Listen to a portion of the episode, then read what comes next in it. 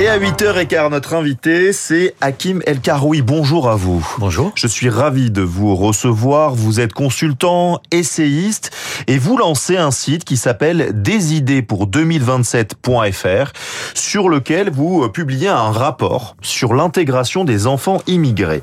On va l'analyser euh, en détail. Il y a beaucoup de choses à dire car certaines propositions sont, sont plutôt chocs, comme on dit. Mais tout d'abord, vous dites que ces enfants sont au cœur du débat. Pourquoi, selon vous? Écoutez, je crois qu'on vient d'en parler euh, exactement à l'instant. Euh, ils sont au cœur du débat parce que, pour à, plusieurs niveaux, euh, il y a un débat sur la nation aujourd'hui, évidemment. Qu'est-ce que c'est qu'être français? Et qui, mieux que les enfants d'immigrés, peuvent poser cette question-là et exprimer d'une certaine manière cette question-là? Il y a une question aussi sur l'islam. Mhm. On en parle tous les matins, euh, en général parce qu'il y a des problèmes, euh, le terrorisme, l'islamisme, le communautarisme. Et l'islam, l'islamisme, c'est qui C'est la deuxième génération de l'immigration en quête d'identité. Et puis il y a aussi des questions de pauvreté, des questions de délinquance, etc. Et à chaque fois, ils sont au cœur du sujet. Et bien souvent, par euh, par peur, par pusillanimité, hmm. on veut pas en parler. Alors voilà pour le, la, la, base. Votre rapport est très détaillé. On apprend par exemple que sur 100 enfants d'immigrés, 45 sont d'origine africaine, 40 d'origine européenne, mais leur destin euh, d'intégration n'est absolument pas le même. Expliquez-nous. Oui, parce que quand on pense immigration, on pense Maghreb, Afrique. L'immigration est beaucoup plus vaste. Historiquement, c'était des Européens. Euh, depuis 20 ans, 25 ans, euh, il y a plus d'immigration extra-européenne que d'immigration européenne, mais il y a toujours de l'immigration européenne. Et à l'intérieur des immigrés, les destins sont effectivement très différenciés. C'est très intéressant de, comparer le destin des Portugais, des enfants de Portugais, et le destin des enfants d'Algériens. Ils sont arrivés au même moment, dans les années 60, et à peu près dans le même nombre, jusqu'à 800 000 personnes les Algériens font plus d'études supérieures que les Portugais. Ah oui? Les Portugais ont beaucoup, il y a beaucoup moins de cas de délinquance avec les Portugais. Euh, l'insertion dans l'emploi est bien bien meilleure pour les Portugais que pour les Algériens. Pourquoi?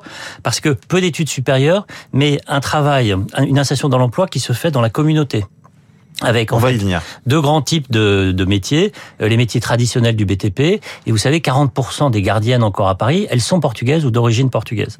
Les Algériens, ils vont plus loin dans leurs études supérieures, mais la famille se désintègre.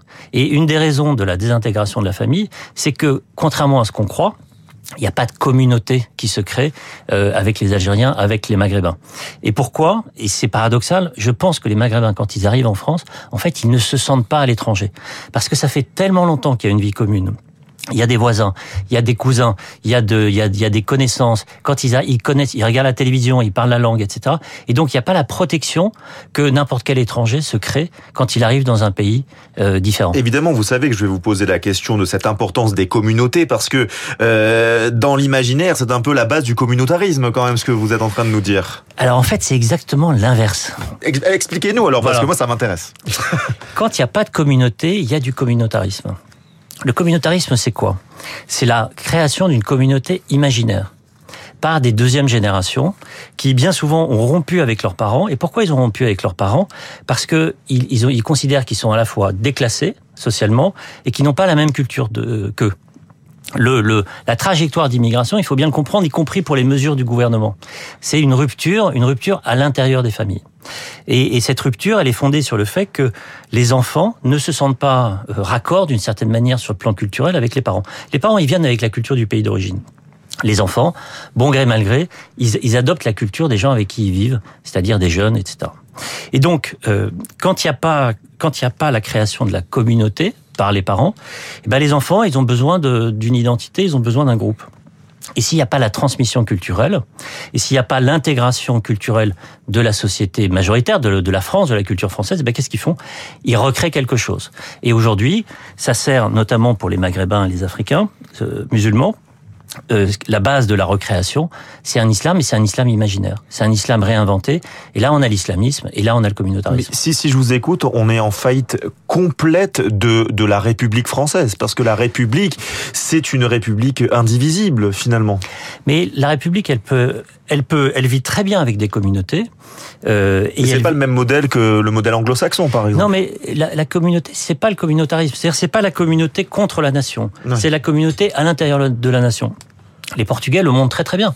Euh, on peut être parfaitement intégré euh, et, et, et, garder une forme de culture, etc. Les Portugais, quand il y a France-Portugal, ils sont pour le Portugal. Ça crée aucun problème d'unité nationale.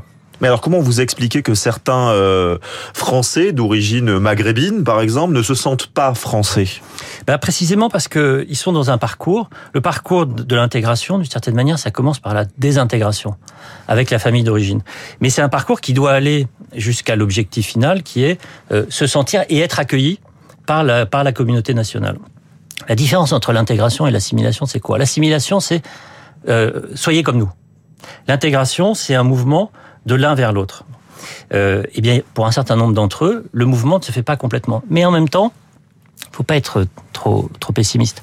Euh, L'exogamie, c'est-à-dire le mariage mmh. hors de sa communauté. Les jeunes filles maghrébines, on est à 42% Je vous rappelle que euh, se marier hors de l'islam, hors de la communauté, c'est interdit par euh, par la culture maghrébine et par la culture religieuse. 42% Qu'est-ce que ça veut dire? Ça veut dire que il y a un paradoxe français. D'un côté, on a un système qui est très fermé, avec beaucoup d'échecs. 25% des garçons d'origine maghrébine sont sans diplôme, sans emploi, sans qualification. Et puis de l'autre côté, on a un système qui est très ouvert, beaucoup plus ouvert que tous les autres pays occidentaux. 42% des filles maghrébines qui vivent, qui sont mariées ou qui vivent avec des non-musulmans. Vos solutions, euh, parce que vous apportez quand même des solutions dans, dans ce rapport, quelles, quelles sont-elles ces solutions? Pour lutter contre la ségrégation spatiale notamment, vous dites je vais commencer peut-être par les solutions du gouvernement, la question du gouvernement. -hmm. On dit rappel à l'ordre, c'est très bien. Rappel à l'ordre, en fait, c'est très simple. Il faudrait peut-être qu'il y ait des policiers dans les quartiers pauvres. Les quartiers pauvres, c'est qu'il n'y en a pas. Un tiers de un tiers des immigrés récents vivent dans les quartiers pauvres. Un tiers. Bon. Bah en fait, en Seine-Saint-Denis, euh, si on pondère avec la population et le nombre de crimes et délits, il y a 20 fois moins, 20 fois moins de policiers que dans le département de l'Indre. 20 fois moins. Peut-être que avant d'inventer des dispositifs compliqués, il faudrait mettre des forces de l'ordre. Et si les forces de l'ordre étaient plus nombreuses, un peu mieux formées, il y aurait aussi moins de bavures. Mmh. Parce que quand ils sont euh, tout seuls, euh, quand ils sont agressés, et quand ils sont très jeunes, très mal formés, très peu formés, forcément, euh, il y a des risques. Donc, euh, il faut que l'État soit là, au même niveau qu'ailleurs et un peu plus même qu'ailleurs. C'est pareil pour l'éducation. Oui, Quand parce vous que êtes... vous parlez en premier de la police, j'aurais dit l'éducation en premier, moi. Parce que là, on parlait de l'ordre. Oui. Euh, l'éducation, un autre, un autre exemple. À la fin de la troisième, un élève de Seine-Saint-Denis, il a perdu un an de scolarité. Vous savez pourquoi? Je ne sais pas. Bon, l'absentéisme, je ne sais pas. L'absentéisme Mmh. des profs. Oui. Un an de scolarité. Et donc, euh, on, on, va créer des cours d'éducation de, de, civique. Oui, mais euh, qui est des professeurs dans toutes les matières. Rien que ça. Qui est l'offre minimale de services publics. Ça, c'est une chose. La deuxième chose, c'est que tant qu'on concentrera l'immigration au même endroit, on aura des problèmes. Et vous voulez limiter justement la part des immigrés dans, dans les zones HLM, c'est ça? En Seine-Saint-Denis, en 40 ans, on est passé de 15 à 30% d'immigrés. En France, dans la même période, on est passé de 7,5% à 10%. Qu'est-ce que ça veut dire? Ça veut dire qu'il y a une concentration de la nouvelle immigration toujours au même endroit. L'agglomération parisienne, l'arc méditerranéen, un peu la banlieue lyonnaise, etc. Aujourd'hui, soit on met un plafond au nombre d'immigrés, au nombre d'étrangers dans les territoires, Mais dans les HLM, dans les écoles. C'est discriminant. On peut le faire sur la base de la nationalité. Ça a été fait dans d'autres pays européens, ça a été fait au Danemark, ça a été fait en Italie par exemple.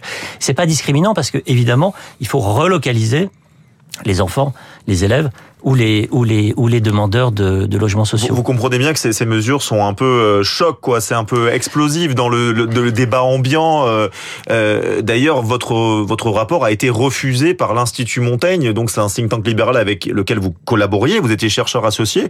Euh, Qu'est-ce qui s'est passé finalement? Ce rapport, il est il est trop, voilà, je sais pas comment dire les, les mots. Explique moi, je pense qu'il faut regarder les problèmes et qu'il faut les traiter à la racine. Parce que si on les traite pas à la racine, après, on invente des mesures. Vous voyez là, le comité interministériel, etc., qui visent à, euh, comment dire, mettre du talc sur les problèmes qu'on les voit plus, alors qu'en fait, ils existent.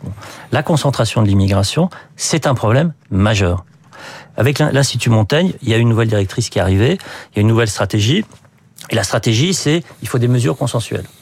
Alors effectivement, c'est probablement vous, vous n'êtes pas, consensuel. Bah, c'est-à-dire, je pense que si on veut éviter la victoire de Marine Le Pen en 2027, il faut il faut arriver avec des idées qui renversent un peu la table. Hmm. Je, justement, votre CV, il est, il est assez impressionnant. Hein. Vous êtes normalien, chargé des discours de Jean-Pierre Raffarin à l'époque à Matignon. Vous étiez banquier chez Rothschild. Euh, Qu'est-ce qui vous anime finalement avec la publication de ce rapport? Est-ce que vous avez des, des ambitions, des, des velléités euh, politiques pour la suite? Moi, ce qui m'anime, franchement, c'est la, la, cohésion de la nation. Euh, on est dans un moment de tension qui est extrêmement fort. J'ai lancé il y a quelques jours un appel avec Henri Agenberg, l'ancien président du CRIF, un appel à la concorde. Je, je, je ne veux pas laisser à mes enfants euh, un pays en crise où euh, les uns et les autres, euh, et notamment les musulmans, euh, seraient un problème dans ce pays. Je pense qu'on a collectivement une responsabilité. Je pense qu'on a besoin de s'engager. Je pense que si l'extrême droite devait arriver, euh, la France serait face à, à, à, des jours absolument terribles. Et, et votre site s'appelle Des idées pour 2027. Ça veut dire que vous allez euh, proposer d'autres choses sur d'autres thèmes. Qu'est-ce qui, qu'est-ce qui va animer finalement euh, ce site? Je pense que on a un très grand problème démocratique, un problème de représentation. On voit bien que le, le système institutionnel ne fonctionne pas. On a un problème d'effondrement des services publics. On a un problème de répartition des richesses entre les générations. On a un problème d'acceptation de la transition climatique. Et puis on a un problème européen. Je pense que, vous voyez, 6-7 sujets. Euh, et là-dedans, il y a évidemment la question du pouvoir d'achat, qui est une question transversale. 6-7 sujets sur lesquels il faut venir avec des idées qui renversent la table.